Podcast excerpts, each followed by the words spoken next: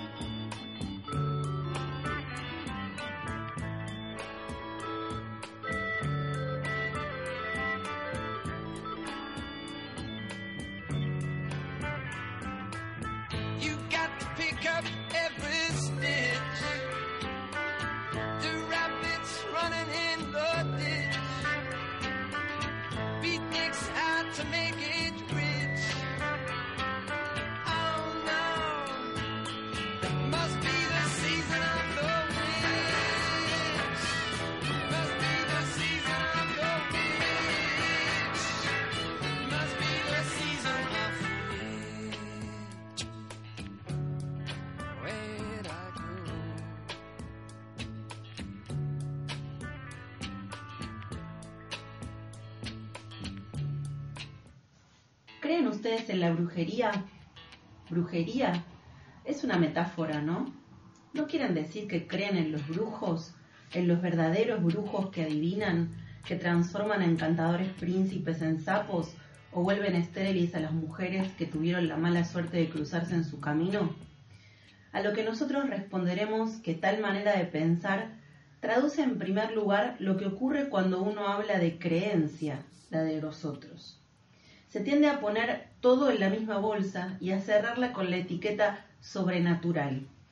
¿Qué se entiende entonces por sobrenatural? Lo que escaparía de las explicaciones que consideramos naturales, apelando a los procesos y mecanismos que supuestamente dependen de la naturaleza. Bueno, eh, segundo capítulo, segunda temporada y no nos vamos a andar con misterios porque la figura que vamos a trabajar es lo suficientemente misteriosa para mi gusto. Vamos a hablar en este Moncast de unas monstruas hermosas que son las brujas. Por un momento, eh, cuando hablaste de figura misteriosa, pensé que hablabas de la voz eh, que leyó al principio. Que es nuestra invitada del día de hoy y que tiene un nombre para mí de bruja, es Amaranta. No decimos Amaranta. apellidos acá por cuestiones legales. Amaranta G. Ok, ok. Eh, Amaranta G, también docente, amiga de la casa y de nuestros corazones, que eh, bueno, nos va a venir a aportar un poco de brujería contemporánea, brujería posmoderna. Podría ser.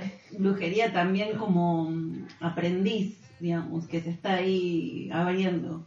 Bien, o sea, para mí hablar hoy de las brujas es como em, y está inevitablemente pegado a esta frase que se escucha mucho en, nuestras marchas, que somos las nietas de las brujas que no pudiste quemar, estas mujeres que eh, se han salido durante siglos de la norma, que han demostrado tener un poder que está muy en relación con lo femenino, que ha atemorizado eh, justamente por eso, que es un poder que está bastante eh, relacionado con, con la protección, con las fuerzas de la naturaleza. Yo pensaba en la bruja buena. Acá Bernardo me pone cara, porque parece que no, no siempre la bruja buena. Es polémico, es, es polémico porque eh, la bruja, eh, exactamente como, como se construyó, es, eh, un- o la idea de bruja, que hay, de bruja europea, es un poco el olvido de ese lado fértil del que estás hablando. O sea, en general lo que se hizo al estigmatizar a la bruja es este, solamente dejar el lado negativo. Pero nosotros sabemos que si las quemaban era porque lo tenían miedo, si lo tenían miedo era porque realmente tenían un poder y me parece que el poder de las brujas es un poder bastante interesante y es un poder que puede ser recuperado. Acá Maranta me dice que sí.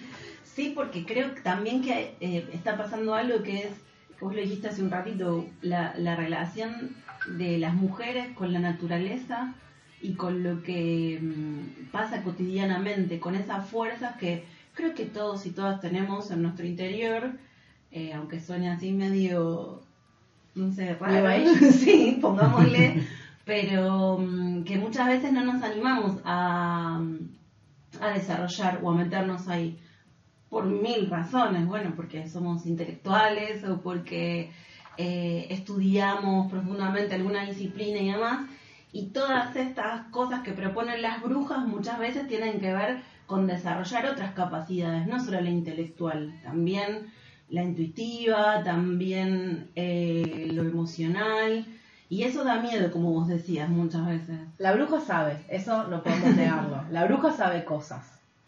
Que, pueden resultar amenazantes. Eh, yo pensaba, igual no me quiero adelantar, ¿no? Pero pensaba una cuestión que tienen las brujas, ¿no? Esto de eh, por ahí robar niños y matarlos y bañarse con su sangre, ponele eh, estas prácticas, ¿no? Que se han asociado a la figura sí, de la sí. bruja. Eh, y vos hablaste de la palabra fértil y Claro. pensaba entonces de vuelta en estas mujeres fuera de la norma, que las brujas no se casaban, no eran madres y de pronto estaban ensañadas con las criaturas o los niños.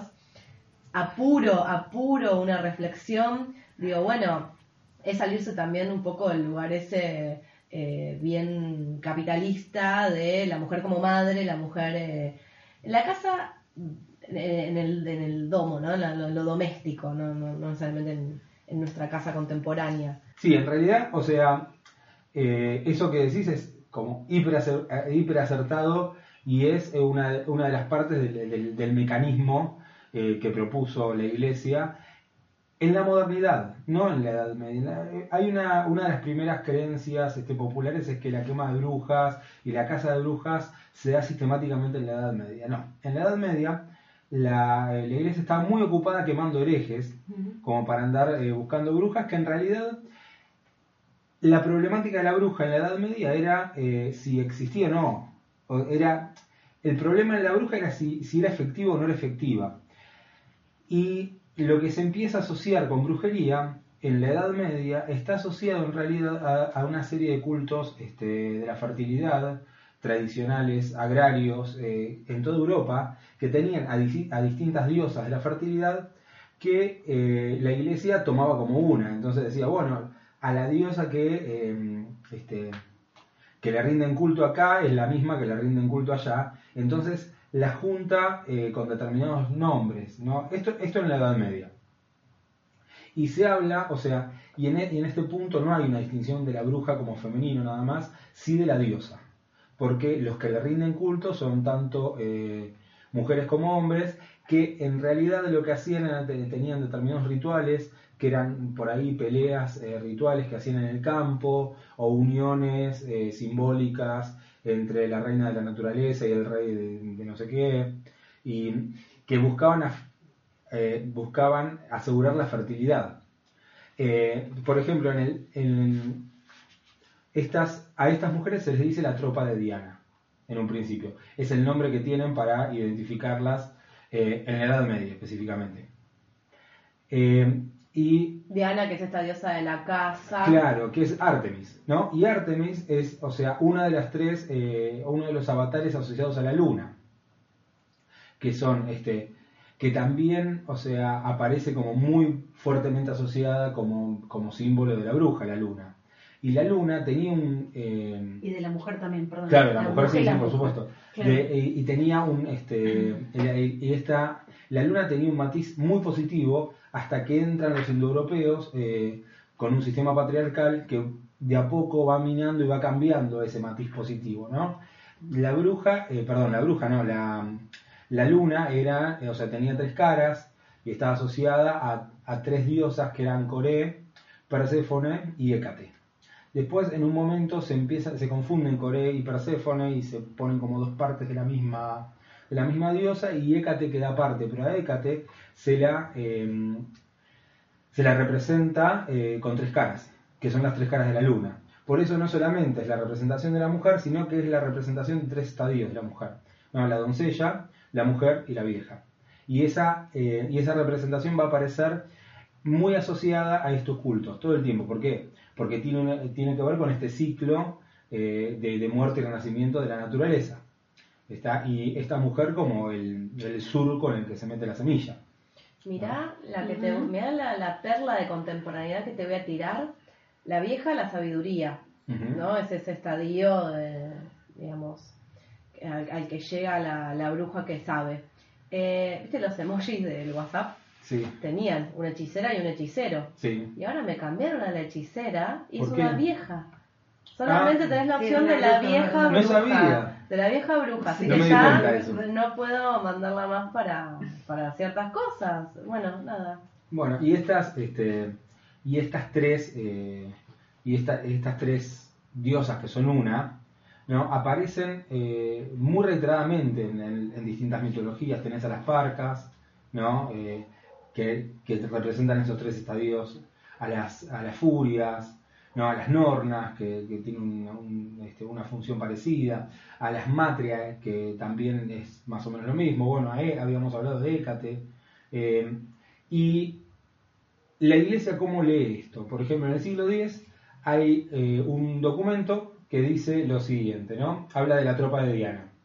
Y dice, dejaban dentro a sus maridos dormidos, tras haber recorrido distancias enormes con otras mujeres víctimas del mismo error. Mataban, cocinaban y devoraban a hombres bautizados, a quienes restituían una apariencia de vida humana rellenándolos de paja o madera. Las participantes en la imaginaria cabalgata nocturna afirmaban que sabían preparar encantamientos capaces de hacer pasar a la gente del amor al odio y viceversa. Esto es como una, una parte de, una, este, de un texto de- del siglo X que eh, hace mención a estas, a estas tradiciones y que ya destaca eh, la parte negativa, porque es la mujer que le saca el poder al hombre. Sí. ¿no? O sea, lo rellena de paja. eh, hay otras, hay otros textos también que hablan de lo que vos, de lo que vos decías hace un rato, ¿no? De que entraban y se comían a los bebés, de que usaban a los bebés para, usaban, el- tiraban a los bebés al fuego y usaban la ceniza de los bebés para hacer ungüentos y cosas así. O sea, queda como el matiz más negativo, ¿no? De este de esta de esta diosa que es mucho más eh, compleja y que tiene que ver más con la que tiene que ver con la muerte porque es parte del ciclo, pero que también tiene que ver con la fertilidad y el nacimiento. Y solo se, se empieza a tomar la parte de la, de la muerte. 1487 es una fecha bastante particular porque sale un libro que se llama El martillo de las brujas. El martillo de las brujas es como un manual que hacen dos inquisidores para que eh, se tengan en cuenta los procesos de brujería. Y ahí empieza a la idea sistemática de la bruja, eh, de la bruja de la modernidad y de cómo esta, esta bruja de la modernidad toma determinadas eh, funciones mucho más cercanas a lo que hoy conocemos o lo que entendemos como bruja. Aparece el concepto de eh, Sabbat o de aquelarre, ¿no? El aquelarre, el aquelarre es la, es la reunión de estas brujas que llegaban montadas en lobos o en conejos o en barriles o que llegaban cabalgando las escobas, ¿no? Que es la imagen que- tradicional que más quedó, ¿no? Tiene distintos nombres en distintos este, lugares, pero aparece esta imagen y esta idea de la bruja, y a partir de este documento se empiezan a hacer los procesos de brujería durante el siglo XV, de- de- perdón, durante el siglo XVI y el siglo XVII. La o sea, esos son, de la claro, eh, sí, esos son los 200 años en los que era top eh, cazar, cazar brujas. Y ahí es donde aparecen las brujas que son, eh, que son quemadas. Porque en la Edad Media, si bien se podía, o sea, la, la idea o la imagen de bruja era una mujer que vivía apartada, como, como vos dijiste antes, este, que, se apartaba de la norma social, eh, que por ahí no se casaba como se tendría que haber casado, o que conocía, o que sabía curar, o que sabía determinadas... Este, Sí, aparte son conocimientos como fuera de, o sea, ¿dónde aprendió eso? ¿Quién se lo enseñó? Claro. Probablemente su madre, su abuela, también eso como una cosa de la tradición femenina, de la sabiduría ancestral, que es de la, es de la mujer. También eso para, para mí tiene que resultar amenazante, como, ¿qué- ¿por qué saben estas cosas? Bueno. ¿Por qué usa este yuyo? ¿Por qué sabe usar este yuyo? ¿Dónde aprendió? ¿Quién le dijo? Vos, eh, fíjate que lo que lo que pasa en, en el siglo, eh, o sea, en el siglo XVI, en el siglo XVII, es que esa Diana de la que habíamos hablado se transforma en el gran cabrón, o sea, en, el, en la cabra que preside y representación de quién, del diablo, una figura masculina, o sea, la bruja que antes este, adoraba o seguía o sea, que adoraba o seguía una figura femenina, una diosa femenina, ahora está rebajada a ser consorte de una figura masculina. En cuanto a lo que vos decías, del aspecto benéfico pasa lo mismo. La mujer, que era curandera y sabía curar, termina relegada a la figura masculina, que es el médico, como enfermera. Entonces, es como que tanto en el aspecto positivo como en el aspecto negativo, la mujer termina relegada a ser eh, consorte o ayudante o seguir las directivas de una figura masculina. No puede revelarse ni, ni en el bien ni en el mal, diga- de- dentro de, de- de esta idea o esta imagen. ¿no? Eh, esto es lo que se va a configurar como eh, la idea de bruja de la modernidad y que es la que se va a perseguir y es a la que sí se va a quemar, porque en la Edad Media a estas mujeres por ahí de última se les apartaba un poco, se les cobraba alguna multa, unos días de cárcel, pero no pasaba más nada, incluso muchas veces ni siquiera eh, se las penaba. Muchas veces en muchos de los juicios de, anteriores a, a estas epidemias de casa de bruja, y a veces la- los que eran este, los que eran acusados de brujos o brujas le hacían una contrademanda y se las ganaban a los otros. Este, Por difamación. con- claro, en, este, en los episodios de brujería, o sea, se empieza a generar algo que es este que muchos analizan o, este, o proponen como figuras de, la, este, de, de estas histerias colectivas, ¿no? Cuando el, el, el que es acusado acepta y cree o se cree eso que está, este, que está aceptando aunque no haya pasado nunca, ¿no? Eh, muy tardíamente, a fines del siglo XVII, eso se traslada a eh, Estados Unidos y ahí es creo una de las, de las más famosas eh, epidemias de, de brujería eh, que es la de Salem, ¿no? Que son los ¿De juicios de brujería Salem. o de casa de brujas? Casa de brujas. Claro. Casa de brujas. Es de casa de brujas, porque en realidad Sí. lo que operaba ahí era otra cosa que no tenía que ver, esta cosa de histeria. Era casa de brujas, los juicios. eh, creo que enjuiciaron a 26 personas, eh, colgaron a 18, porque eso también de que las quemaban no era tan así, sino que más que las ahorcaban en general. Eh, Pero había fuego. Había, sí, había, y fuego, las como sigue habiendo. El cuento de Mariana Enríquez, las cosas que perdimos en el, Sí, en sí, el fuego, actualiza. Es, o sea, la, la figura del femicidio atravesada por esa quema de brujas. Que igual yo pienso, más allá de si literal o no, o sea, pasa como metáfora muy fuerte, porque aparte es el fuego que purifica, ¿no? Esta cosa que alta, monstrua, ¿no? Para desde la figura de Diana hasta la actualidad resultar tan amenazante. Diana que además fue una diosa que dijo, no gracias, yo no quiero ningún tipo, no quiero nada, me voy a casar al bosque tranqui, con mi diositud. Casar con Z. Claro. Eh, o sea, una, una rebelde total, digamos, a, a cualquier tipo de mandato. Y, y además, una mina que se fue a hacer la suya, en, en su, en su Mm. ¿no? Por supuesto. sí, sí, y es la que castiga la mirada masculina además. Porque al tipo que la sorprende él lo hace lo transforma en un ciervo y lo caza con sus, este, con sus perros. No, el, el tipo la sorprende desnuda, ¿no? Que, que la mira, que, Que la mira, claro, que la cosa, La lo diríamos hoy, sí. Que, que Sí, la mira sin permiso. Tal cual. Exactamente. Eh, y en, en relación con esto, yo quería traer tres cuentos eh, que, este, que toman las- las- los distintos estadios, ¿no? Y son tres cuentos de autores argentinos. Uno se llama eh, Circe, es de Julio Cortázar. Ujú. Es, Gran cuento. eh, claro, es de, de una hechicera, ¿no? Pero es una hechicera que vive entre Almagro y En Boedo, Boedo, ¿no? sí. Ahí, entre Almagro y Boedo vive. Y que este, atrae a los hombres, está ahí, no, no, está, ca- no se casa, y ahí nuestro, el protagonista del cuento eh, le está haciendo el novio, y se va enterando de que sus novios anteriores murieron trágicamente, y hay ciertas eh, sospechas sobre qué hizo esta Delia. Delia ¿no? Maraña. Delia De- Mañara. Delia Mañara. Que es Delia Maraña también, ¿no? Porque después vamos a ver que hay algo que está muy relacionado Muy con... arácnido. Muy arácnido con ella, ¿no? Con- muy arácnido, muy insecto, muy de la luna. La luna aparece nombrada muchas veces, la Y luna... muy la que teje redes para atrapar. De hecho, el cuento se llama Circe, no hay ninguna alusión en todo el cuento a No, no, Circe o a la figura. No. Sin embargo, bueno, Circe tejía también, ¿no? En su isla. Sí, sí, sí. Y, y, y hacía las pociones, ¿no? También. Y está y transformaba y, y- y- Transformar a los hombres en a animales. los hombres, claro. O sea, le sacaba el poder. Y ella tiene, ¿no? Delia tiene varios animales. Tiene Claro, aparte, pez. Delia es, este, de- bueno, Delia significa, o sea, es la nacida en, aparte es la nacida en Delos, Sí. Que es este, que está relacionado, ¿no? Con este, eh, con Artemis, ¿no? Que es la nacida en Delos también.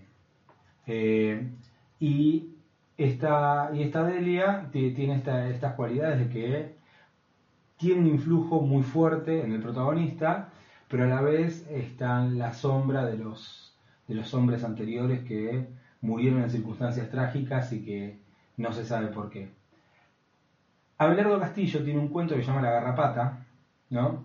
Donde un tipo va a visitar a su amigo una quinta y lo ve muy demacrado y hay algo que tiene que ver con la mujer, eh, la hermosa mujer que lo acompaña y que misteriosamente está cada vez más hermosa y más joven, mientras su amigo está cada vez más este, demacrado. No hay, no hay demasiado más que decir, pero sí aparece de nuevo el tema de la sangre, el tema de la luna y el tema del insecto. ¿no? O sea, porque es la garrapata, básicamente. Y por último, tenemos eh, un cuento que se llama Moscas y Arañas, que es de Adolfo Bioy Casares, y que es una señora, una vieja que vive en una pensión, que es repugnante y a la vez hiperatractiva, y que ya el cuento se llama Moscas y Arañas, y que teje en sueños, ¿no? En una red de sueños atrae a su víctima y la, eh, y la hace actuar este, con, con, su, con su propia voluntad, ¿no? O sea, le, le saca la voluntad al hombre y, y ella es la que domina, ¿no? En una imagen de aparente, eh, de aparente indefensión, ¿no? Porque es una vieja en silla de ruedas. Eh, y también de nuevo aparece, desde el título incluso, la alusión al insecto, en, la- en las tres. O sea, son tres cuentos que están construidos, y me pareció interesante, en tres aspectos de, este, de, la, de la bruja, de la que hablamos recién, y este aspecto negativo de la que le saca el poder al hombre. Porque en algún sentido el hombre deja de tener esa voluntad y ese poder y es atraído a este, algo que no termina de entender. Sí, que valga decir que son tres cuentos escritos por hombres Sí, con una mirada muy masculina eh, y que además pensaba, ¿no? Yo me quedaba mucho pensando en Circe, que bien que teje y hace pos y más hechizos y, y convierte a, a los, a los compañeros de Ulises en, en animales y bla, pero termina ayudando a Ulises eh, e indicándole por dónde tiene que seguir su camino. Pensando un poco también en esto, ¿no? Cómo pasa la historia eh, con mala fama, ¿no? Eh, Mm. Esta bruja, esta hechicera o esta que sabe, eh, cuando en realidad no es, es bastante ingrata esa mirada, al menos no- en el caso de, de Circe. ¿no? Es, eh, claro, sí, es, es una mirada parcial. La misma parcialidad que tuvo la construcción europea hacia la figura de la bruja. O sea, una, una parcialidad muy negativa, ¿no? Eh, bueno, para cerrar esto, si les parece, vamos con un tema de Blood Ceremony que se llama el Coventry, que habla, bueno, del árbol de las brujas, por supuesto. Obvio.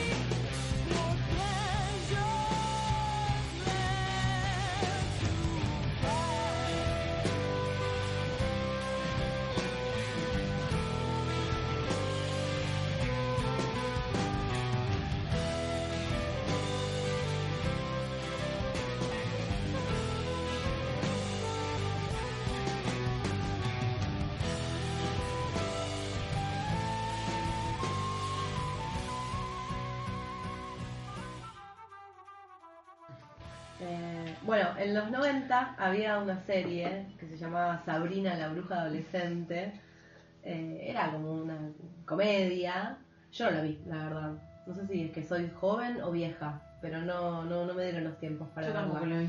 Eh, estaba bueno esta chica que como que descubría que era bruja y hablaba con su gato, que parece que era como lo más cómico de, de toda la serie. Sí. El gato era como el mayordomo en la niñera. Era el, el mismo, le te- tenía la misma función.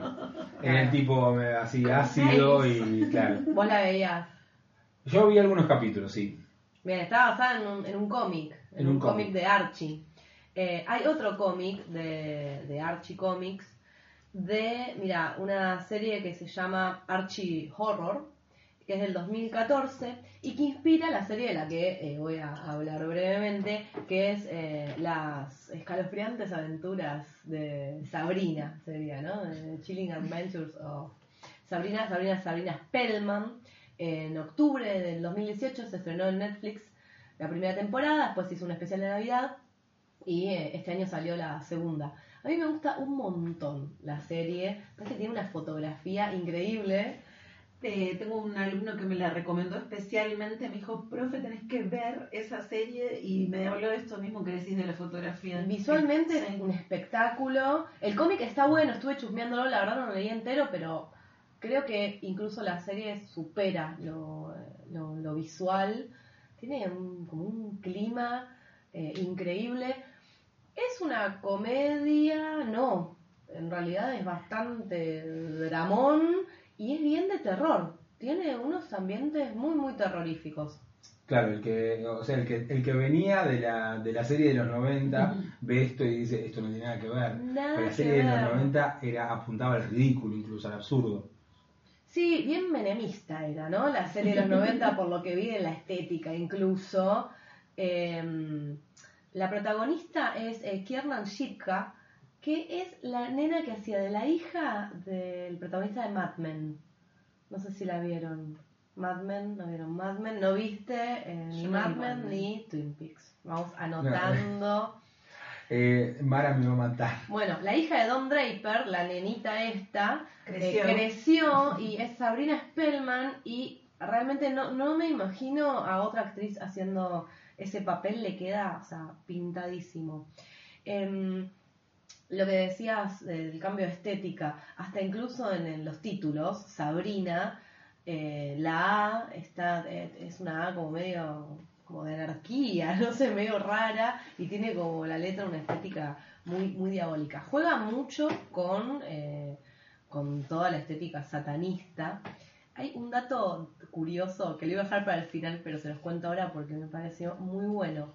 En noviembre de 2018, los activistas del templo satánico, o sea, es una gente que se llama así, demandaron al equipo de producción de la serie porque, eh, a ver, Sabrina es una adolescente que eh, está por cumplir 16 años, los cumple el día de Halloween. Eh, ella ya sabe que es mitad bruja, porque es hija de un padre brujo y una mujer mortal.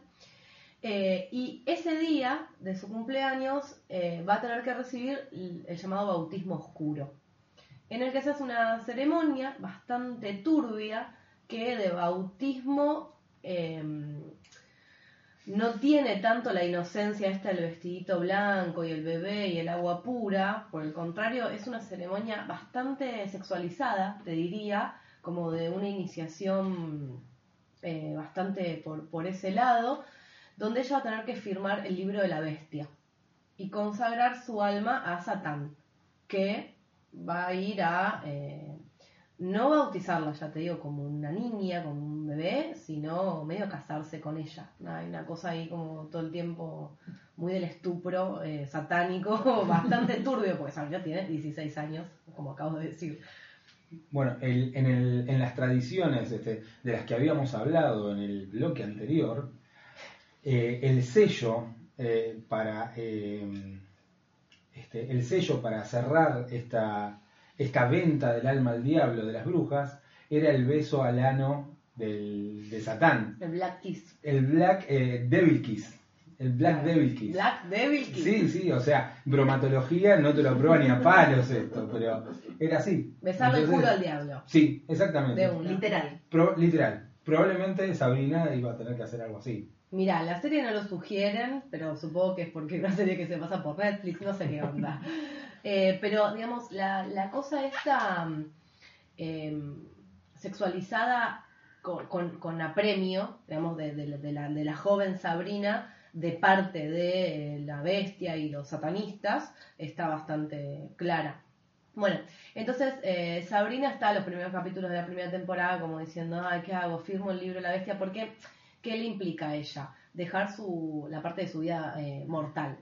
Y en la parte de su vida mortal, ella va a la secundaria, tiene un novio, Harvey, que es un divino, tiene dos amigas, dos amigas diríamos, una chica llamada Ross, eh, que después con el correr de las temporadas nos damos cuenta de que tiene una especie de poder de visión, eh, pero a cambio de quedarse ciega por una maldición que las brujas le hicieron a su familia.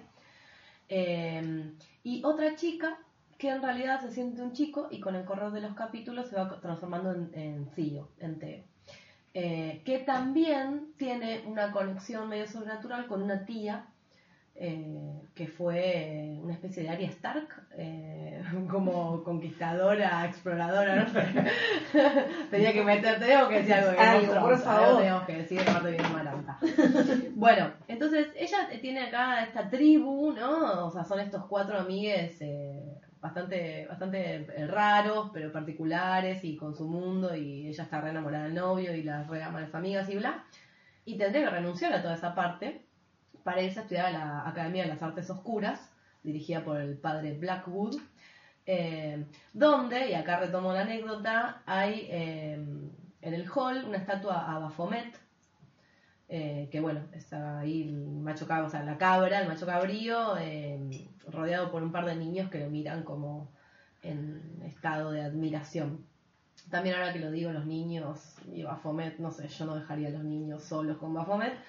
Eh, Yo no dejaría a Baphomet solo con los niños. Los niños son. Ya lo vimos en otro capítulo. Bueno, eh, entonces esta gente, ahora vuelvo a la realidad, el templo satánico de, o sea, demandó a la producción de Sabrina porque decían que la estatua que se usa en la Academia de las Artes Oscuras es una copia directa de la estatua de verdad. Eh, bueno, tuvieron que ir a una mediación, todo, eh, la vida real. Bueno, esta gente no, no está bien. Eh, bien, vos que decías los niños, yo me, me anotaba, ¿no? Mi- en mis notas de Sabrina. Sabrina no solo es bruja, sino que además es adolescente.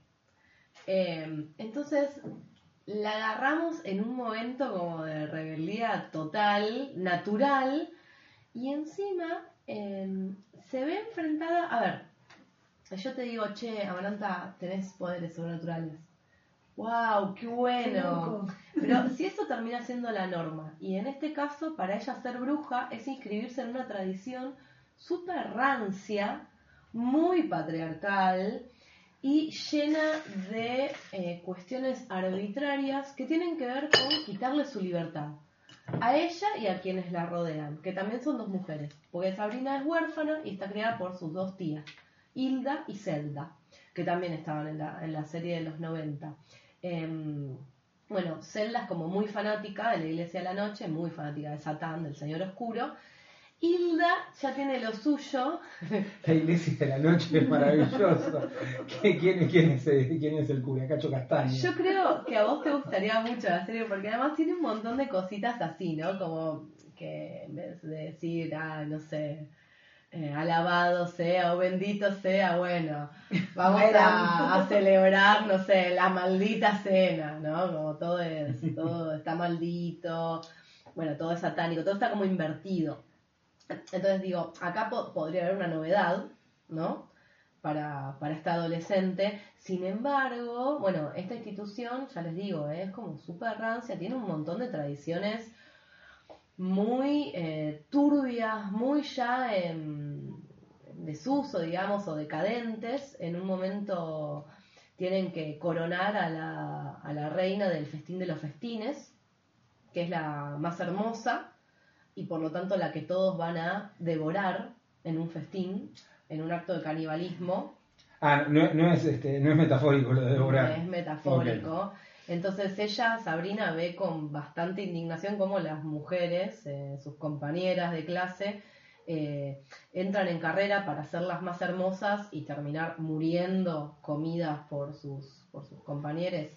Eh, bueno, entonces, para mí las cosas más interesantes de la serie y de la, de la perspectiva brujeril es esa, es esta, esta, este espíritu adolescente de Sabrina que viene como a mirar todo con esta, con esta visión fresca y a cuestionar eh, que más allá de que la magia puede ser lo distinto, lo que fuera, eh, a ver, termina siendo una institución bastante parecida a la iglesia o a las instituciones, eh, digamos, eh, más tradicionales.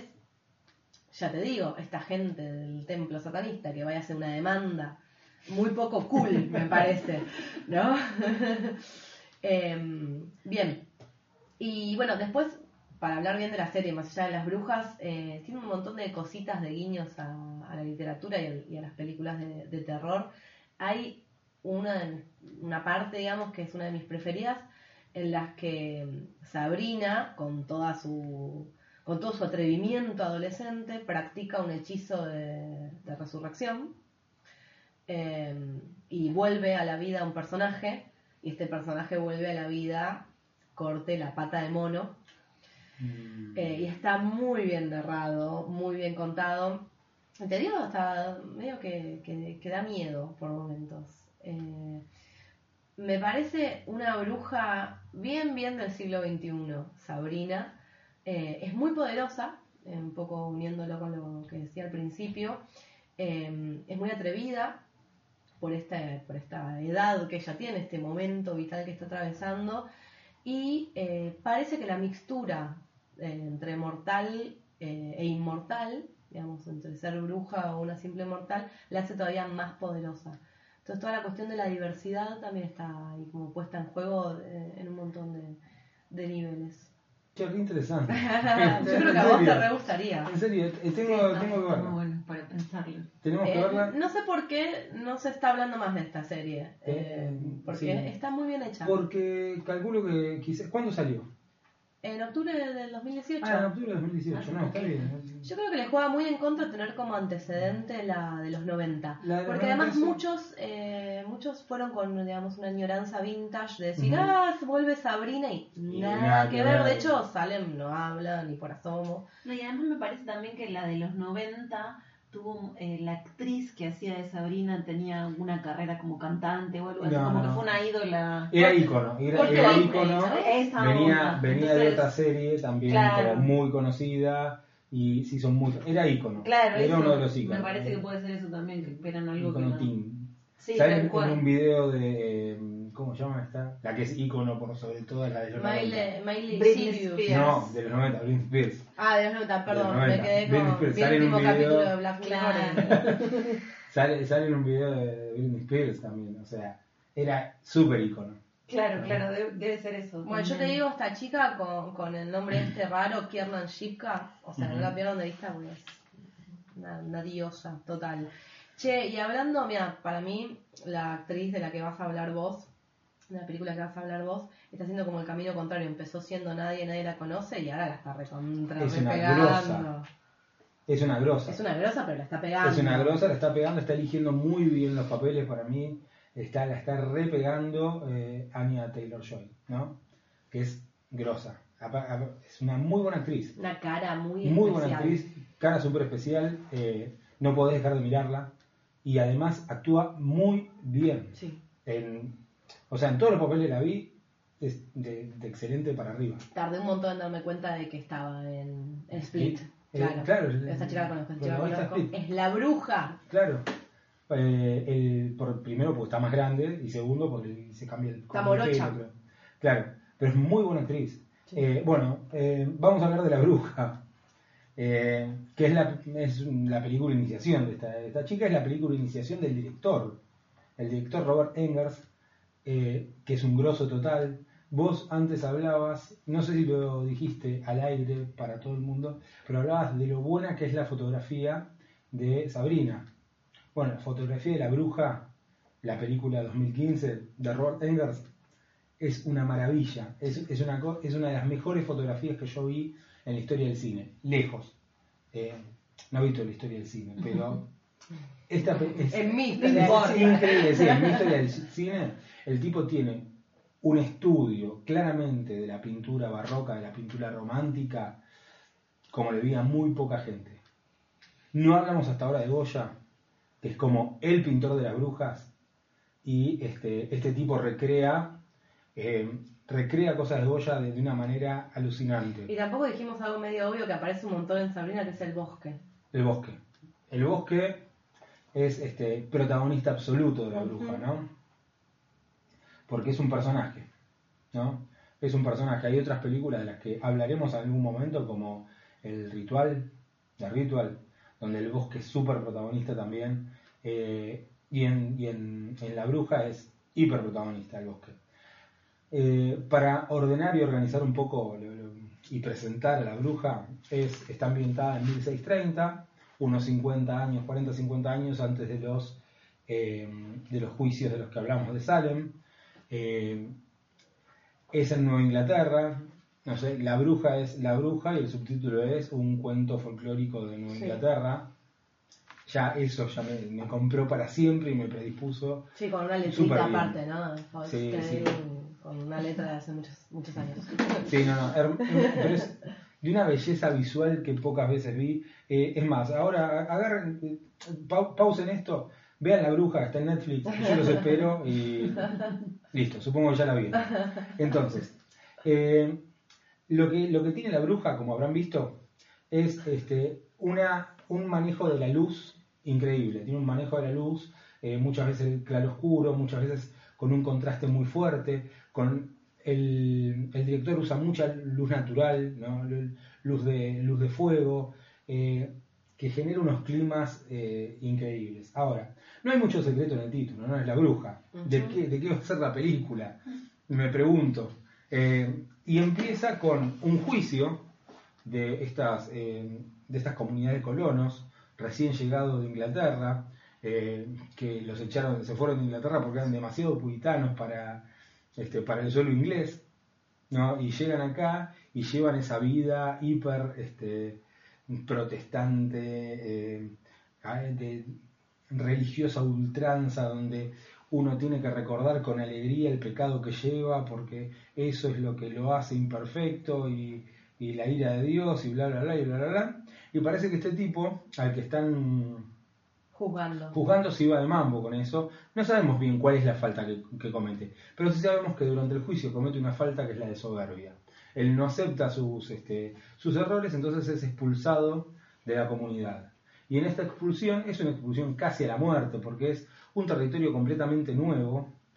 Se van a orillas de un bosque, arman una cabañita, ¿no? Él, los, este, los cuatro hijos y su esposa, ¿no? Todos ahí con... ¿eh? Los cinco hijos todavía.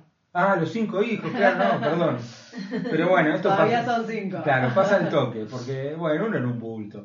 Eh, eh, ellos se asientan ahí en, el, en la linde del bosque este, ¿no? Y arman la, cabaña, o sea, arman una cabaña entera, otra queda medio por la mitad, arman un corral para, para las cabras que tienen, ¿no? Y ya desde el principio se, plantea esta cuestión, incluso desde la música. La música es una música muy inquietante, música eh, que, no te deja tranquilo. Y eh, nuestra protagonista, ¿no? Tomasín, eh, está jugando a, como a las escondidas con un bebé, ¿no? A taparse la cara, a decirle dónde está, dónde está. Y y a la tercera vez que lo hace, el bebé no está. Y no está, y no aparece y vemos imágenes. Para los ojos, acá estoy, acá estoy. Y de golpe no está. y, es un bebé y no está. Y lo único que hay es el bosque. Lo único que hay es el bosque y se muestra, eh, ¿no? ¿Quién se robó ese bebé? Y, pero claro, pero la culpa es de Tomasín. Claro, eso es interesante. La película no, no, no escamotea ahí en ese sentido, no es que es el bosque, o sea, te muestra el árbol, no, no. Antes te mostraron ciertas imágenes y queda bastante claro que en el bosque hay algo y que lo que hay es una bruja. Sí. Y que este, hace determinadas cosas con el bebé. y que están basadas, que están basadas en textos de la época, porque eh, Engers se, eh, ¿cómo se llama? Se eh, investigó mucho de esto eh, y muchos de los diálogos incluso, sobre todo los diálogos finales, muchos de esos diálogos están sacados de testimonios, juicios, este, em, torturas, ¿no?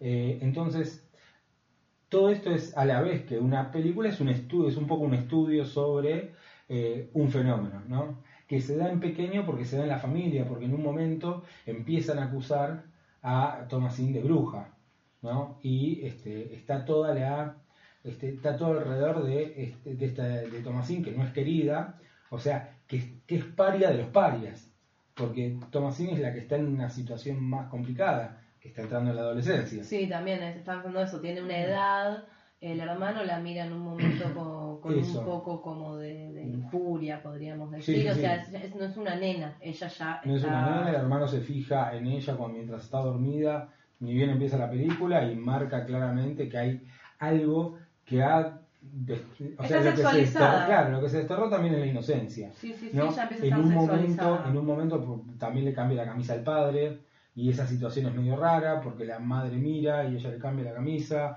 Eh, hay, hay ahí todo una cuestión medio extraña, ¿no? Eh, que, que, se va generando y que tiene que ver eh, principalmente con la culpa. Mm. Lo que sobrevuela toda la película es la culpa y quién tiene la culpa y quién siente culpa y cómo sentimos culpa y el discurso eh, y de la iglesia protestante de que yo tengo culpa porque nací, yo soy culpa, Eso es lo básico.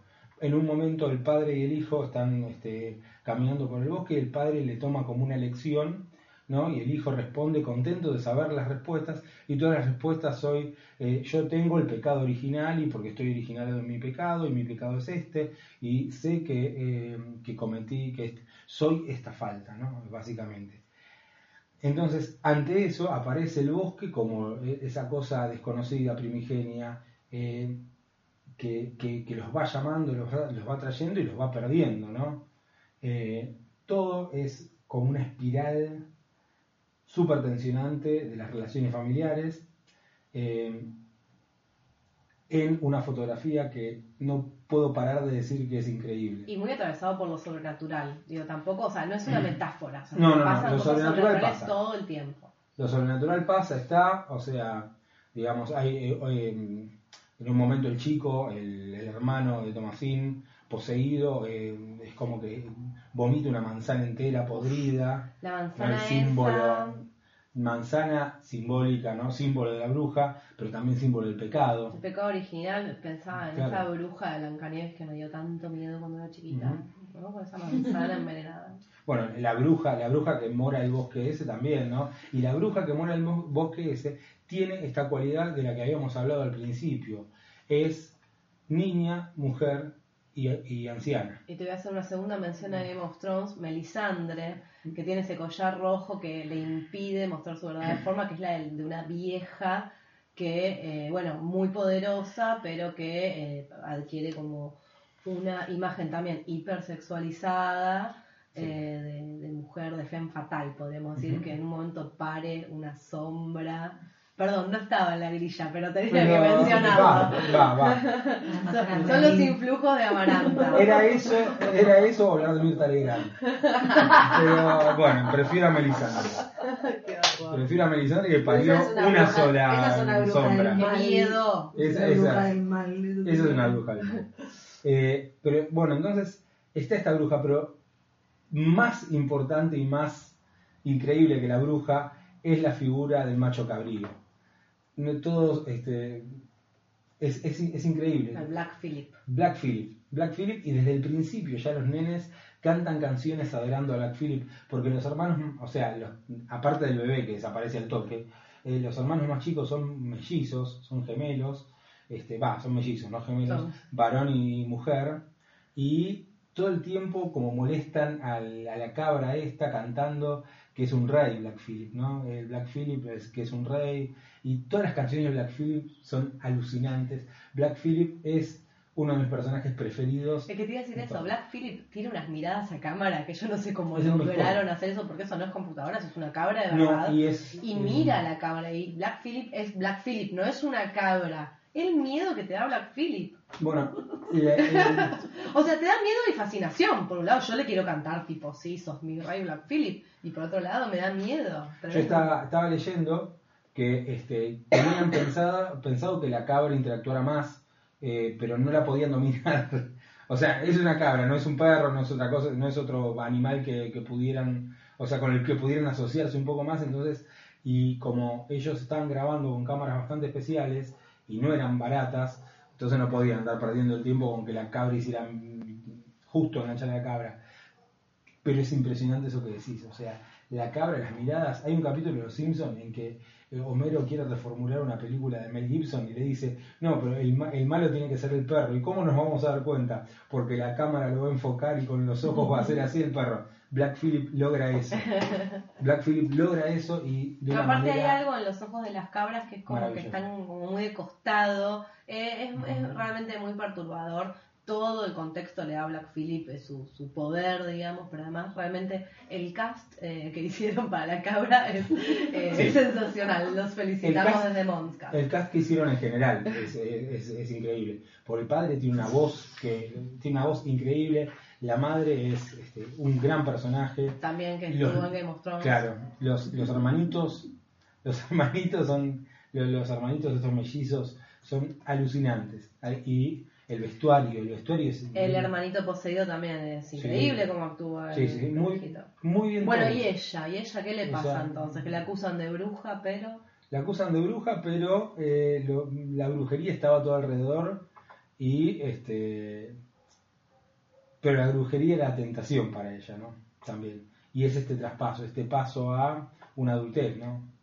No, no quiero decir cómo termina, No. pero, pero es muy interesante y tiene mucho que ver con lo que estuvimos hablando antes, ¿no? Así como Sabrina es puesta en una situación así. Claro. Se, pone se, se la pone en una situación así. Eh, y hay una frase que nos va a quedar de por vida, que es, eh, quieres vivir deliciosamente. Bueno, es que mm, no, no había pensado previamente tanto la, la relación entre la bruja y, Sabrina, pero ella hace un cambio físico una vez que, mm, Sabrina, ¿no? Digo, una vez que, firma el libro y como que se hace cargo de todo su poder, hace un cambio físico que la pone todavía como más hermosa, le platina el pelo y ella es, como súper sexy y nada, como eh, eso, como muy segura de, su imagen y, eh, y hay algo del, del, de lo hedonista, de lo sensual, eh, asociado como a ese empoderamiento, que me parece Mm. bastante interesante. Estaba googleando el nombre del actor del Mm. que hace el padre, Ralph Ineson se llama. La verdad que no tenía ni idea. Creo que pero- Thrones también. Sí. Eh, Harry Potter, Ujú. chicos. Hizo un, un Animus Carrow en Harry Potter. Bueno, eh, cerramos el bloque de series y cine de brujas. Eh, nos queda un montón de cosas para hablar de brujas, que así que volverán en algún otro episodio. Sí, dos que quisimos y no llegamos, bueno, Las Brujas de Sugarramurdi, de nuestro queridísimo Alex de la Iglesia. Em, Yo voy a hablar, voy a nombrar una película que, que me, me llamaba mucho la atención en mi infancia, que se llama Las Brujas de Eastwick. Ah, No sé sí, si sí, sí, sí, la, la ubico. Susan Sarandon, Michelle Pfeiffer, Cher Jack Ujú. Nicholson, Sí. que era como el, el, El galán el el brujo, medio, el claro. brujo coordinador, podríamos Ujú. decir. Pero no Sí, es el sí, de las chicas esas que se mueren, pero no, ¿no? Esa es No, otra no, no, no, no. No. Después, a- a- series de brujas, o sea, o películas de brujas adolescentes, eh, hay muchas. eh. Sí, Hay- hubo hay- mucho en los 90. En los Acá 90, está, en los 90 Brujas de mucha bruja. Es verdad. Sí, bueno, En los la- 90 mucha bruja, es verdad. Ujú. Eh, bueno, Bueno, y después estaba, perdón, el de la que estaba Angelica Houston, que convertía a los nenes en ratones, sí, The Witches. que es de 1990. Esa. Y qué miedo me dio cuando la vi cuando era chica. Y ahora está maléfica también, no olvidemos. Mm. Sí, que está bastante Ay. digna. Sí, también la voy a mencionar. Podrían volver más brujas, ¿eh? Ujú. Queremos brujas. Eh, ¿con, qué, qué- ¿Con qué nos vamos ahora al- al- hasta el siguiente bloque? Eh, bueno, este tema lo elegí yo, eh, de Nina Simone. I put a spell on you.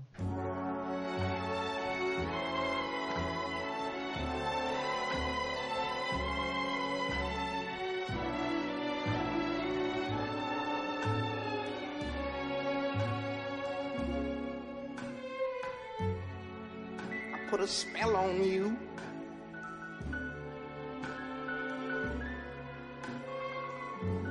Cause you're mine.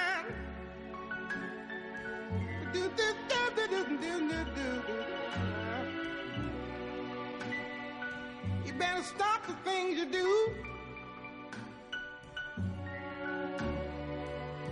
I ain't lying.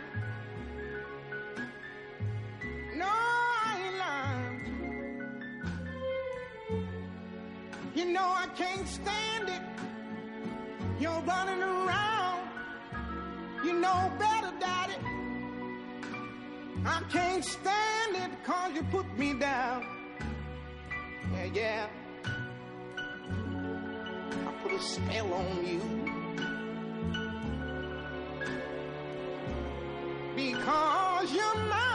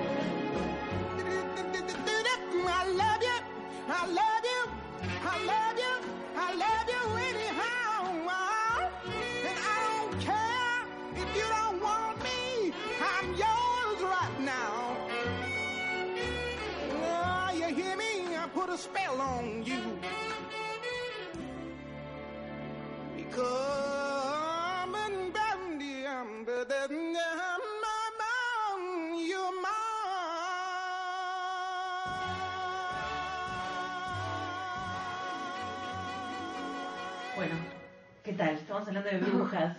Yo soy la invitada. Para, para, tan mal te estamos tratando de tener que autopresentar. Sí, sí, somos Y un no se me ahora. Bueno, Maramta, dale, contanos. Haz tu magia. No, no, está bien, porque no, no tenía un fragmento ahora para leer, por eso tenía que empezar como a hablar directamente. Em, bueno, primero gracias por invitarme, porque es un honor y un placer también. Em, quería comentar un par de cosas de lo que estuvieron charlando ustedes, que fui como anotando em, en relación a lo que había pensado para, compartir acá en el Moonscast. Em, primero, cuando vos hablabas antes, Ver, eh, de mm, toda la cuestión como de la mujer o la, la bruja, siempre mujer y bueno, para lo positivo, para lo negativo, como siempre castigada y todo eso. Y mm, pensaba que en realidad, y creo que eso es como lo más interesante de, de esto de adentrarse en el universo brujístico, es como pensar las cuestiones más eh, desde un lugar energético, si se quiere, o de mm, ideas de lo femenino o ideas de lo masculino, ¿no?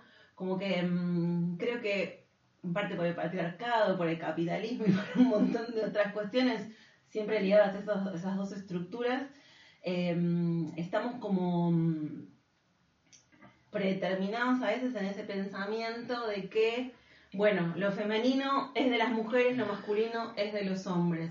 Y que en realidad hay muchas cosas que estaría buena que, no, que, que fueran más intercambiables, digamos, o más eh, mm, compartibles, ¿no?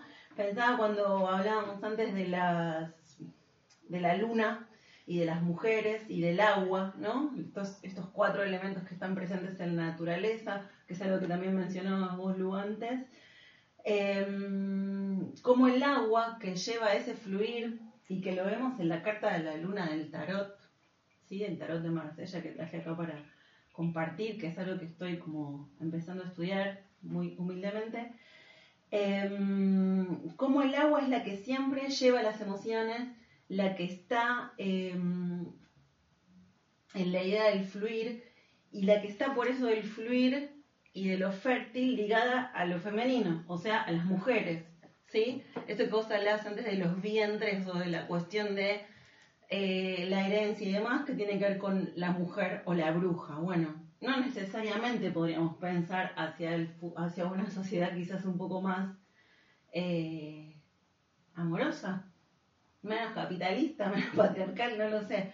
Pero eso, también vos hablas del fuego, ¿no? Esta idea del fuego como, mm, como de inicio, como de purificación eh, y como de acción, de deseo. Eso quizás más ligado a quién? Al hombre que pone el límite. Bueno, ¿por qué? La, mujer no puede, ¿sí? No me quiero ir del tema y pensar un poco en, en lo patriarcal, pero bueno, había anotado esas cosas como para, para pensar. Traje para compartir eh, algo del tarot de Marsella, que no sé si conocen algo, no sé si saben algo del tarot. Es que bueno, en realidad habíamos pensado en- también en invitarte porque sabemos de tus incursiones en este tipo de magia, hechicería, visión, em, práctica de la brujería contemporánea. ¿Por qué no traer una bruja en vivo? Eso, eso es lo que dijimos. Sí podemos. ¿eh? Pero no me Si lo tenemos dijeron una bruja eso. cerca, ¿qué vamos a hacer? No me lo dijeron eso. Bueno, no, sí, no, un poco cargo. Eh, eh, sí, sí, estoy empezando. eh, voy a decir algo quizás un poco polémico, pero está bastante ligado a la literatura todo esto. No, claro. Eh, 100% Sí, sí, en muchas cosas y en estas como historias que nos construimos a veces y que, digamos, de alguna manera terminan sucediendo. eh, la corriente que yo estudio del tarot y lo mismo de astrología, que está puede estar emparentado o no, pero tiene que ver con eh, lo más eh, psicológico, no tanto de pensar el futuro y de decir, ah, te tocó esta carta, entonces te va a pasar esto y cuestión predeterminante, sino que cada uno, cada persona que consulta saca su carta, su propia carta, y de alguna forma como que crea lo que, lo que le va a pasar, ¿no? O, o no, no tanto lo que le va a pasar, sino lo que mm, está en ese momento sintiendo en relación a algún tema por el que consulte, ¿sí? Esa es la idea del tarot. Muy brevemente lo cuento porque además tampoco tengo todo el- ese conocimiento y no lo va a tener, no lo tiene nadie, creo. O sea, no, no tenés una tarjetita de unión de parejas, atraído No, la no, suerte, no, no, por- Atadura, no ¿cómo vas se por ese lado. Lazos de amor, amarres. No, no, nada de eso.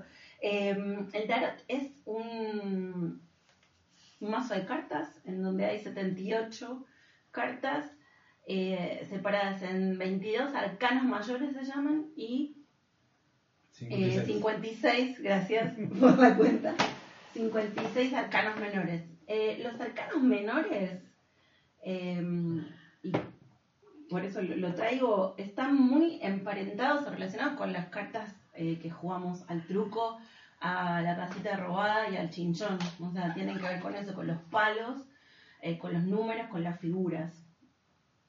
Por supuesto, para la lectura representan determinadas cosas esos números y esas figuras y esos dibujos. Y los arcanos menores eh, pueden estudiarse de alguna manera como el camino del héroe, ¿sí? Por eso lo literario, ¿no? Desde el número, desde el primero que no tiene número, hay diferentes interpretaciones. La que yo estoy estudiando lo ve como la carta sin número, que es el mago, desde esa hasta, eh, perdón, el mago no, el loco, la, la carta sin número, eh, hasta el 21 que es el mundo. ¿Sí? Todo eso, esas, esas 22 cartas pueden leerse como un camino del héroe. ¿Sí? Em, en ese camino del héroe hay cartas, en particular quería mencionar dos. Una es la de la luna, que ya la mencioné, ¿sí? En donde mm, se ven estos animales eh, hablando de alguna forma de la luna y el agua y demás. Como un cangrejo. exactamente, hay como un super crustáceo ahí en el, Un en el, en el monstruo. agua que se, que se, que se mueve. Y la, ese es el arcano 18 y después el arcano 15, el diablo, ¿sí? Que hablaban hace un rato de la cabra de la película La Bruja. Eh, hablabas también de, no me acuerdo el nombre, en, en la serie Sabrina. Baphomet.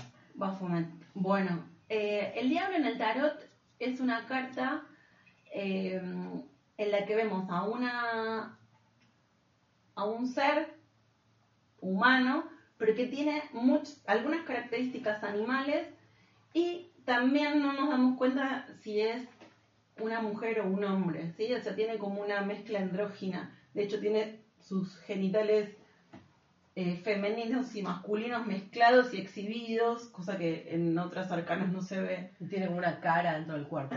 Sí, una cara- Exactamente. Tiene personas que lo, a las que tiene como atrapadas y lo sigue, ¿no? Este arcano habla como de, mm, Tiene pecho. de los deseos, por eso tiene pechos. Eh, habla como de los deseos de los que no nos hacemos cargo, ¿sí? A veces te sacás tu carta y te sale el arcano 15 y, eh, viste, está esta cosa como, uh, diablo malo, Estoy en modo diablo. por ejemplo, ¿no? Eh, y nada, esta concepción del tarot no es para nada algo bueno, algo malo, me va a pasar algo malo, sino que es, y en relación a los monstruos lo pensaba, ¿no? Como un poco hacerse cargo de lo monstruoso que tenemos cada uno y que las cartas muestran eso, ¿no? Nos muestran eso, nos dan ese mensaje. Vos- Bueno. vos pensás, el, o sea, lo monstruoso, el deseo monstruoso. ¿no? El Exactamente. deseo- El deseo, como un monstruo. Exactamente, en este caso del, en este caso del arcano 15 pa- puede pasar eso, como cómo cuesta a veces hacerte cargo de esas cosas que implican, bueno, no me banco más a esta persona, quiero, tengo que- y no puedo, ¿no? Entonces, ¿cómo eso quizás genera ahí un, un malestar? ¿Nos estás queriendo decir algo? No, Claro, sí, para justo nada. el ejemplo que elegiste. No. No, ustedes hablan antes. Bueno, también puede ser quiero esto, ¿no? Quiero esto. Quiero esto y no me hago cargo de esto. Ay, qué complicado querer esto, por favor. Exacto.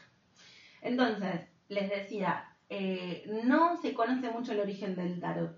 Eh, mismo de la palabra incluso, no hay como varias versiones, es muy largo ahora para explicar, si quieren me invitan otro día y hacemos un especial.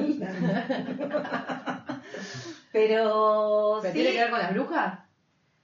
eh, el origen no necesariamente, o sea, había en Egipto, por ejemplo, sí, se cree que tenían que ver con unas sacerdotisas y demás, pero está la cuestión del mazo, ¿vieron del mazo de cartas que antes mencioné?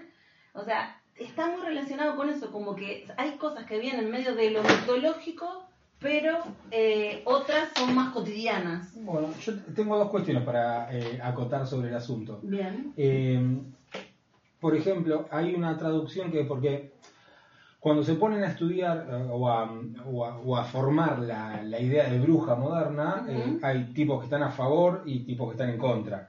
Y los que estaban en contra decían que, bueno, que en la Biblia no se menciona en ningún momento la bruja como para andar diciendo que hay brujas. A lo que los otros dicen, no, bueno, está la bruja de Endor, que es una mujer que le vaticina al rey Saúl una serie de cuestiones y ahí está la relación con las adivinas. Porque muchas, o sea, porque eso que se traduce como bruja y, que, y que queda como bruja de Endor, ¿no? En realidad es una adivina y las adivinas están en relación con esta con la brujería, ¿no? La, la bruja con la bola de cristal, Claro, y estas como esos elementos que, que eso, aparecen. eso aparece muy, muy comúnmente. Y- Y la, la otra es con respecto al tarot. En- tengo una amiga que, que, que tira cartas de tarot, Olga, que eh, usa un tarot que se llama tarot mítico. Y que los palos son las historias de cuatro héroes míticos. Entonces, en lo que sería el basto, eh, supóngase, está Jasón con los argonautas. En lo que sería el, en las espadas está Teseo. En lo que sería el oro está eh, Orestes. Y así. Claro. Eh, entonces, lo que vos decías del camino del héroe me cierra mucho más Sí, ahora. es que realmente ahí es, es un lenguaje muy antiguo, ¿sí? Desde lo material no tanto, porque la posibilidad de tener papel para imprimir y demás no es algo tan antiguo, es más o menos, ya sabemos, siglo XVI aproximadamente. Pero sí viene de antes como este conocimiento de eh, las figuras o este camino que representa algo en de determinadas comunidades. En, e- en Europa, cuando mm, empiezan, bueno, la imprenta esto, a poder imprimir cosas, se va como expandiendo y es lo que vos decís, está, hay tarot mítico, hay 20.000 eh, diferentes, de hecho vas a cualquier casa de, de una tienda esotérica, acá o en cualquier lugar del mundo, y hay un montón de mazos Mm. diferentes. Incluso en el, en el siglo XVII se pone de moda y hay una familia, Sí. la familia Visconti, Tal cual. que encarga su propio tarot y es como uno de los tarot más exquisitos. que Exactamente. Está todo dibujado ¿Son los especialmente. Visconti que aparecen en la Divina Comedia? o- Sí, creo que Sí, creo que misma sí, familia. sí. De hecho, este tarot, que es el que, que- que yo estudio, que es el tarot de Marsella, viene de ahí. Este tarot de Marsella lo reconstruye hace algunos años eh, Alejandro Jodorowsky, el escritor, actor, bueno, muchas cosas de Y escritor de Chile. historietas también. También mu- muchas cuestiones Y creativas en su de vida. frases que la gente comparte en las redes sociales. Exactamente. Exactamente. Bueno, una de las cosas que hizo este señor Jodorowsky es eh, reconstruir este tarot mítico, va, no mítico, de los eh, mítico en el sentido de importante, con una señora que se llama Marian Costa y encargaron como, no sé, se juntaron varias versiones de los dibujos, entonces eh, trabajaron mucho en, la cuestión de la imagen de las cartas. En las cartas, como en la astrología, están los elementos presentes y volvemos a lo de la naturaleza, ¿sí? Estas mujeres, estas brujas que están en armonía con eso, conocen, tienen secretos, dan miedo, como decías antes, sí, probablemente. ¿Por qué? Porque entienden lo que pasa de alguna manera, entienden que si te duele eso tenés que tomar esto, ¿sí? Ejemplo, las, muchos ejemplos, ¿no? Pero uno que, que pensé para para compartir es el de las machis, ¿sí? De la cultura mapuche, ¿sí? O sea, en, en la cultura mapuche no hay un doctor hombre que es ayudado por una enfermera, no, hay una señora que sabe todo lo que tiene que ver con el cuerpo, la enfermedad, la curación, ¿sí? Em, en relación a la naturaleza, los elementos, las estas como mancias se llaman o cuestiones más de pensar lo psicológico desde otra perspectiva, trabajan con eso también, con lo que simbolizan los elementos. El fuego, el aire, la tierra y el agua para la astrología. Para el tarot, los mismos, pero en los palos de los arcanos menores. ¿sí? Las copas, que son las emociones, lo acuático, si se quiere. Los bastos, que son la energía, el deseo. El fuego en la astrología. Eh, las espadas, que es la energía de la mente, el aire. Y la- los oros, que son la energía de lo material, la tierra. ¿sí? Entonces, en una tirada de tarot, la tirada es cuando se hace una consulta. Puede ser de una carta sola o pueden ser de un montón de formas. Eso también es súper rico y súper interesante y se abre la intuición a medida que se practica. Eh, pero en las tiradas, bueno, los elementos o según lo que cada uno saque, se va construyendo ese mensaje que, que trae el tarot. Eh, puede ser una bruja la que lo, la que lo dé o puede ser un brujo también, entonces no, no hay eh, preferencia ahí de, mm, de género, me parece. Eh, eso. Eh, yo voto porque nos hagas una mini tirada. Ah, A, eso, a eso, rápido. ¿no? O sea, sería nosotros. Una, Bueno, una ¿qué tirada tenemos que hacer? express. Así Esto rápido. no o sea, está preparado. No, no, improvisación. Pero podemos. Editamos. Editamos y sacamos. Sí, no, que mientras eh, preparo las cartas, eh, quería decir eh, que eso, que siempre es como, para cerrar estas ideas, como me parece que la invitación es a, como hacernos cargo de que esto de bien mal, me va, blanco, negro, bueno, el pecado no, no es tan así como en esta propuesta, ¿no? Es pensar el mundo más en relación con la naturaleza, con los ciclos, como vos decías antes. Y quería decir también que el primer, sigo preparando las cartas, eh, así que nada, acomodo. El primer eh, fragmento que leí eh, cuando abrí el programa es de un libro que se llama La brujería capitalista, que lo recomiendo, lo estoy leyendo, todavía no lo terminé, pero habla justamente del sistema como brujo, ¿no? O sea, cómo desde lo occidental, lo capitalista, separamos, ¿no? Todo esto de las brujas, bueno, esto eh, queda de otro lado, nosotros somos otra cosa, y que en realidad el mismo sistema es el brujo que nos está hechizando y nos está llevando hacia, bueno, ya veremos qué. Bueno, Y después- el otro libro divino que trajiste es este de Dalia Walker, que Sí. está ilustrado por Jazmín Varela. ¿La conoces? Sí. Ah, tiene unos dibujos del tarot preciosos. Ese libro lo estoy pispeando ahí, todavía no lo no me adentré demasiado, pero mm, es interesante el planteo que hace la autora. eh, el libro se llama Bruja Moderna, eh, es un super bestseller, ya va como por la segunda o tercera edición, no me acuerdo. Eh, y lo que plantea eh, Dalia, la autora, es como esto de que todas podemos ser brujas o podemos conectar con ese mundo esotérico que, que está presente en la vida. Y por lo que veo hay como un montón de elementos, ¿no? Como para usar. ¿Quién va a sacar la carta? Em, ¿Lucía? Sí, sí. ah, sí, bueno. Sí, porque estás más cómoda, me parece, para. Una sola tengo que sacar. Primero mezclamos vos un poquito más. Bueno. Em, La carta de. Moncast. la carta de Moncas. Ahí va. Bueno, y ahora expandirles así como a lo largo Bien. sobre la mesa. Así la Así. gente no ve cómo, pero bueno. Bueno, una. a lo largo, como A lo largo. un acordeoncito. Y ahora le sacas una. Una. Una sola para Una, Moncas. para, sí.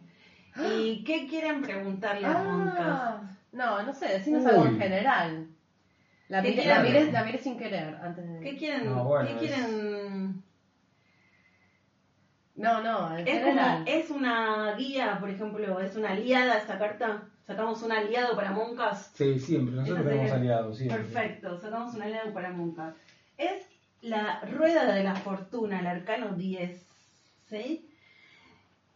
El arcano 10, o sea, 10 es 1 más 0, ¿no? Es un grado 0 se llama, es un grado como de inicio, como antes les dije, lo, em, el mago, ese- esa carta que no tiene número, que es como el nada, el que inicia. Bueno, la rueda de la fortuna es un poco así. Está como mm, a la espera de que algo pase. ¿Sí? Ven que tiene como... ¿Nos vamos a Spotify o no nos vamos a Spotify? ¡Apa, eh! Claro. eso, es, es- ¡Ah, para la la!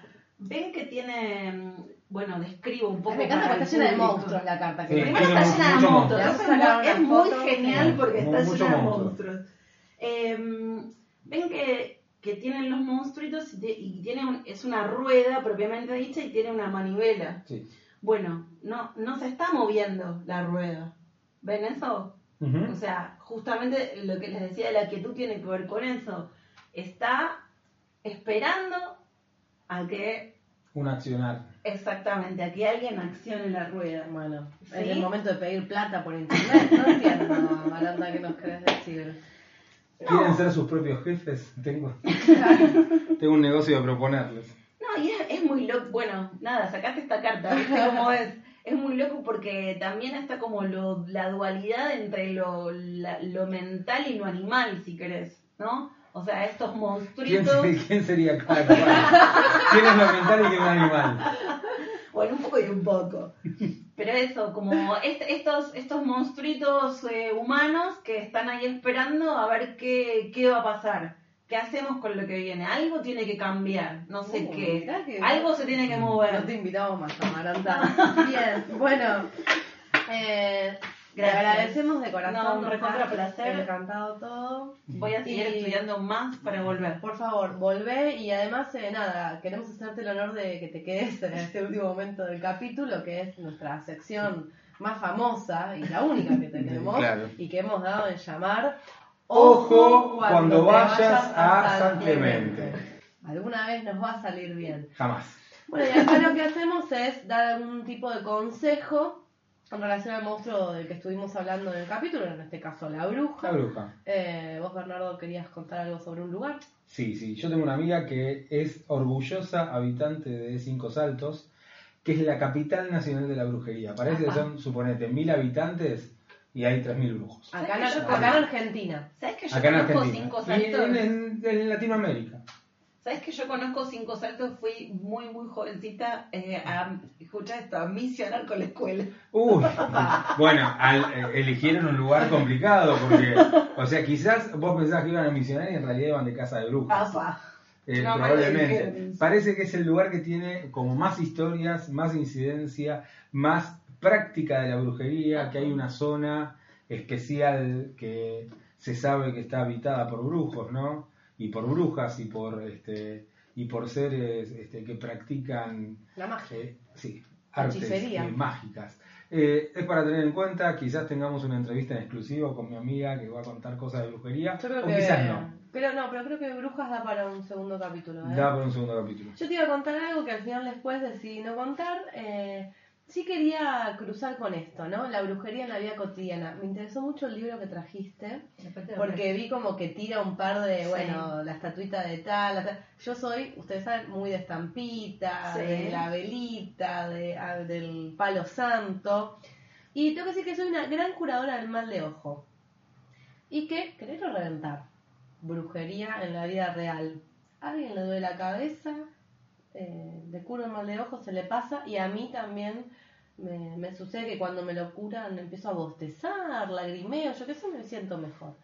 Nada, la- para mí es la prueba, eh, Fehaciente. la prueba fehaciente, la prueba La indiscutible, la prueba de que- indiscutible de que la magia, la brujería y la hechicería cruzan nuestra vida, o pueden cruzarla. Bueno, mi, mi abuela curaba el empacho eh, de una manera bastante eh, aparatosa, ¿no? regla. Con, no, con la- claro, con un, con un centímetro. Mm. Te medía y después de lejos hacía como una cruz y qué sé yo. Y yo creo que era una excusa para eructar, porque eructaba, e- esa señora eructaba que no les puedo explicar. Y te decía, bueno, no, estás hasta, estás hasta la coronilla, estás hasta la nariz, estás a- y eso era el, el nivel de, de gravedad. De empachet. Sí, sí, de empachez. Y ella me cuidaba el mal de ojo. Y una vez me llevaron cuando era chiquito a que me tiraran el cuerito. Mm. Pero me parece que ahí no hay tanta magia. ¿No? Porque hay una cosa. No sé, como sí, que bueno, sacan la pero- piel. Bueno, pero ahí está la cuestión, lo que vos decías, la magia en la vida, o sea, no es que está aparte, no es que es una cuestión de velita nomás. No, Que no, que que el mal sale- de ojo y ese del centímetro es como, ¿por qué? ¿Por qué no me duele más la cabeza? Alguien dijo una oración. ¿Qué está bueno. sucediendo? Una vez a mi hermana le había salido un orzuelo y mi, mi mamá dice, bueno, frota, mi le dice, frotá un anillo de oro y ponételo. Y, eh, y ella dice, no, eso son brujerías, eso son boludeces, qué sé yo. Y nosotros le decimos, no, no, es que el calor... Y, y mi abuela salta de atrás, sí, sí, tres veces en cruz. Y bueno, Es brujería. es brujería. Bueno, sí, aguanta las brujas. Amaranta, mil gracias por habernos acompañado. Estamos muy contentos de. Vamos- este año vamos lento, pero seguro. Segundo capítulo, segunda temporada. No, y además ya, dijo, ya te lo dijo el tarot. ¿eh? Nos apuró la carta del tarot. eh, nos La escuchan- rueda de la fortuna. Por el momento nos escuchan en la plataforma de Evox y en realidad tengo entendido que en otras plataformas, o sea, googleennos y me parece Y que no tienen, aparecemos. sí, no tienen que descargarse la, la aplicación necesariamente. Bueno, escúchennos, recomiéndennos si les gusta, coméntenos, ámennos y hechícennos y bueno, nos escuchamos la próxima. Sí, hasta la próxima. Gracias Bernardo. Igualmente a ambas dos. Gracias.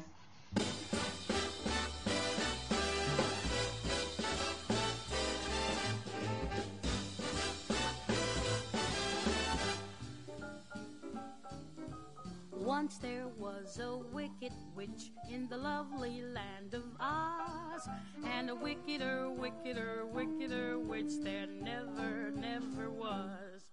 She filled the folks in Munchkin land with terror and with dread, till one fine day from Kansas way a cyclone caught a house that brought the wicked, wicked witch her doom as she was flying on her broom the house fell on her head, and the coroner pronounced her dead. And through the town the joyous news was spread.